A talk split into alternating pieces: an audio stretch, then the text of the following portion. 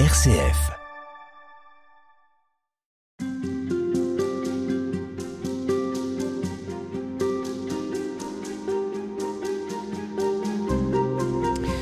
Saint Bonaventure est avec nous toute cette semaine et le frère Éric Bidot aussi puisqu'il vous a intéressé Saint Bonaventure, il vous a même passionné, vous êtes plongé dans ses écrits, vous nous les faites découvrir, vous nous faites découvrir aussi sa spiritualité qui est celle euh, qui vous rejoint puisque vous êtes dans la famille des franciscains, vous êtes capucin euh, et les franciscains, Saint François d'Assise est à l'origine de, de ce qui a stimulé euh, Saint Bonaventure, en tout cas il l'a rejoint sur son chemin spirituel. Saint Bonaventure nous dit bien aussi comment se laisser guider par euh, le désir de Dieu alors la place du désir dans la, dans la théologie, dans la pratique de Bonaventure est très importante.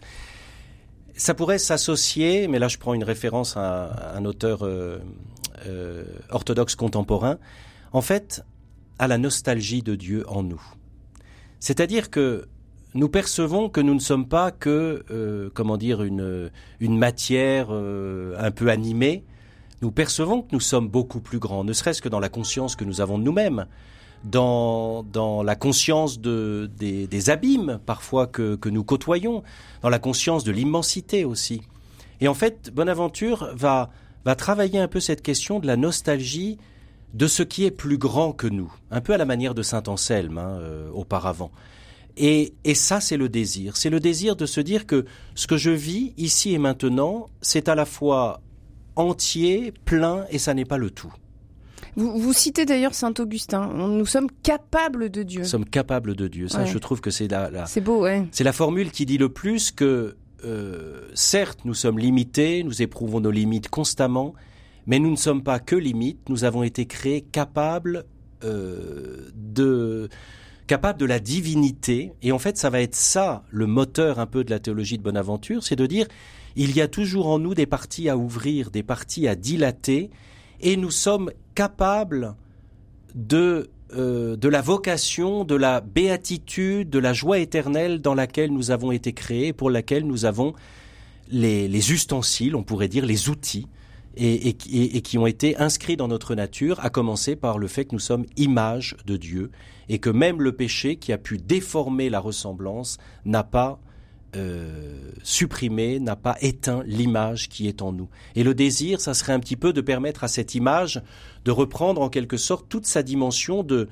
de resplendir la source, la lumière éternelle.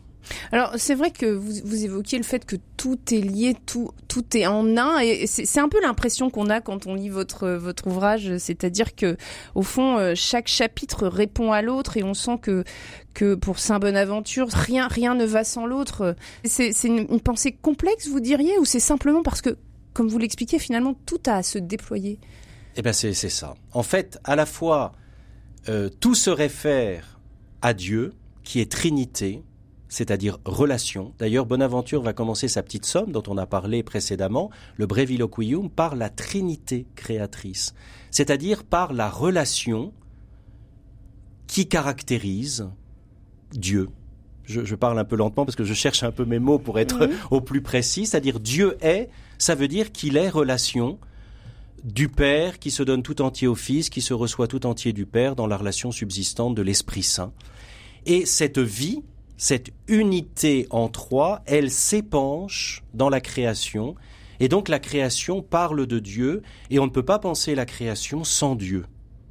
Et donc il y a toujours ce rapport de l'unité au multiple, et en même temps, d'une certaine manière, la singularité de chaque élément du multiple reflète l'unité. À commencer par l'esprit humain.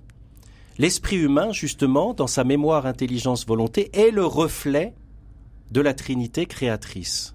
Et le reflet de la Trinité créatrice dans le sens où on retrouve cette idée de la relation. Voilà, cette idée de la relation et cette idée de la réflexion, c'est-à-dire de réfléchir la source, de réfléchir l'unité.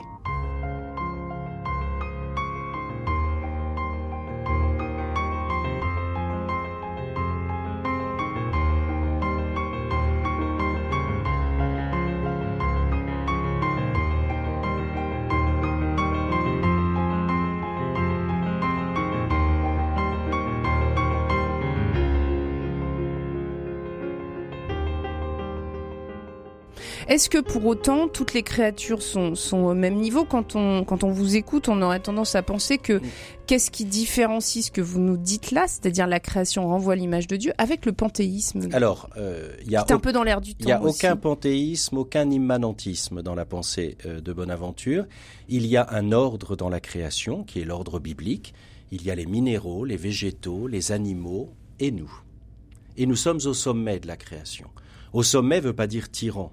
Au mm. sommet veut dire intendant et veut dire charnière entre le matériel et le spirituel, entre l'humain et le divin. C'est une dignité extraordinaire qu'être à la fois euh, matériel, on pourrait dire, biologique, etc., et spirituel. Et c'est ça aussi, cette capacité de Dieu qui est inscrite en nous. Est-ce que c'est un appel à s'émerveiller de, la nature? Est-ce que c'est un appel à retrouver, vous parliez de la feuille euh, en tout début d'émission, à retrouver dans, dans ce qui nous entoure la beauté de ce que cela recèle? Oui, ah, bien sûr. Euh, le pape François, dans Laudato Si, euh, a cette parole en disant il y a une mystique de la feuille verte, une mystique du chemin, une mystique de la goutte de rosée, une mystique du visage du pauvre. Mystique, ça veut dire que mystère, ça n'est pas ce que je n'aurais jamais fini, ce n'est pas ce que je ne comprendrai jamais, mais ce que je n'aurais jamais fini d'approfondir. C'est-à-dire qu'il y a une profondeur dans la réalité.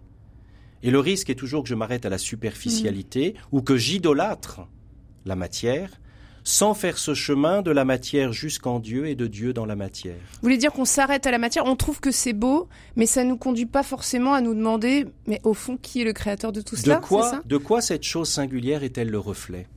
Que me dit-elle de Dieu? Sans être Dieu. Et nous aussi.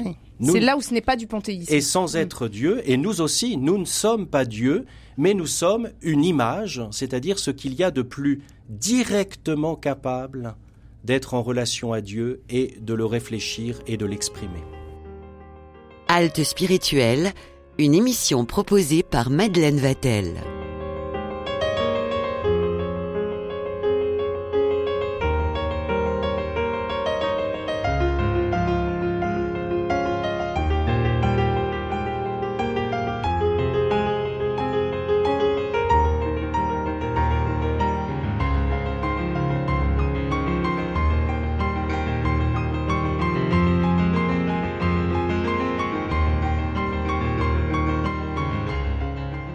Alors, euh, vous évoquez dans, votre ouvrage, justement en lien avec ce que nous disions, comment saisir l'éternel dans le temporel pour nous préparer à l'éternel. Quelle démarche nos auditeurs peuvent-ils faire pour euh, euh, accéder à Dieu de cette manière? Beaucoup de personnes disent mais j'aimerais connaître Dieu et pour autant je n'y arrive pas. Est-ce que, là aussi vous, vous nous dites que si c'est possible Est-ce que c'est l'écoute? Alors, que il y a quand même un point de départ pour Bonaventure, c'est la foi. C'est-à-dire qu'il y a un acte de foi à poser au point de départ. L'acte de foi ne veut pas dire que j'ai tout compris, ne veut pas dire que tout sera résolu, mais c'est un acte de confiance que Dieu est. Pour Bonaventure, sans cet acte-là, euh, bah, il manque le préalable. De même que pour faire de la théologie, pour Bonaventure, il faut qu'il y ait ce gémissement de la prière. C'est-à-dire de reconnaître que la théologie, le travail de l'esprit, est relationnel. Et donc il faut il n'y a, pas mm. de capacité à s'émerveiller au sens chrétien et franciscain du terme sans d'abord poser un acte que Dieu est. Après, que je le comprenne, que je euh, que je me trompe pas, que je n'erre pas, etc. Bien sûr. Et c'est pour ça qu'en fait, toute la manière de faire de Bonaventure à partir de 1257 dans ces petits volumes, c'est de proposer des chemins, c'est des cartes. Mais ça ne dispense pas, quand on a la carte, de faire le chemin, de se tromper, de reprendre la route, de bifurquer, etc. Et donc, ça, c'est le point de départ. Après, bah, c'est l'itinéraire de l'esprit jusqu'en Dieu, à commencer par la théologie symbolique, que nous avons complètement perdue en Occident, et ce qui est dramatique, que j'espère nous allons redécouvrir, parce que c'est justement ça aussi, toute la question de la matière, de prendre au sérieux la matière, la création. Réexpliquez-nous ce qu'est la théologie symbolique. Alors, la théologie symbolique, c'est de considérer que chaque élément de la création dans sa singularité exprime d'une certaine manière, à un certain niveau, son créateur, qui est Père, Fils et Saint-Esprit. Donc c'est de prendre au sérieux la création sans s'arrêter à la création dans un premier temps. Je, euh, je contemple un élément dans sa singularité et à partir de cet élément, eh bien, je monte à la source qu'il a créé. Donc, je ne suis pas indifférent au créé, mais en même temps, je ne prends pas le créé pour Dieu. Et donc, je suis capable petit à petit de remonter à la source, mais de ne pas m'arrêter là, mais aussi, à partir de Dieu, de redescendre dans la création pour considérer que Dieu me parle à travers le créé. Donc c'est un peu une gymnastique de la création en Dieu, de Dieu dans la création, et qui petit à petit suscite cet émerveillement qu'en fait, alors c'est un peu un jeu de piste ou la chasse aux œufs de Pâques, que Dieu a mis des milliers d'indices dans le créé, mais que je ne sais pas lire. Et donc j'ai apprends à apprendre à lire à nouveau ces indices que Dieu a mis dans sa création. Pour comprendre un peu ça, moi je renvoie volontiers un livre qui a été écrit il y a un ou deux ans de Charles White, Le chemin des estives, où petit à petit, dans cet appauvrissement de l'itinérance et de la marche, tout d'un coup l'auteur écrit Mais la création brille de mille feux. Parce qu'en fait, il n'y a pas d'émerveillement sans chemin de pauvreté, qui consiste non plus à utiliser les choses pour moi, mais qui consiste à les recevoir pour ce qu'elles ont à me donner. Merci beaucoup, frère Eric Bidot. On vous retrouve demain.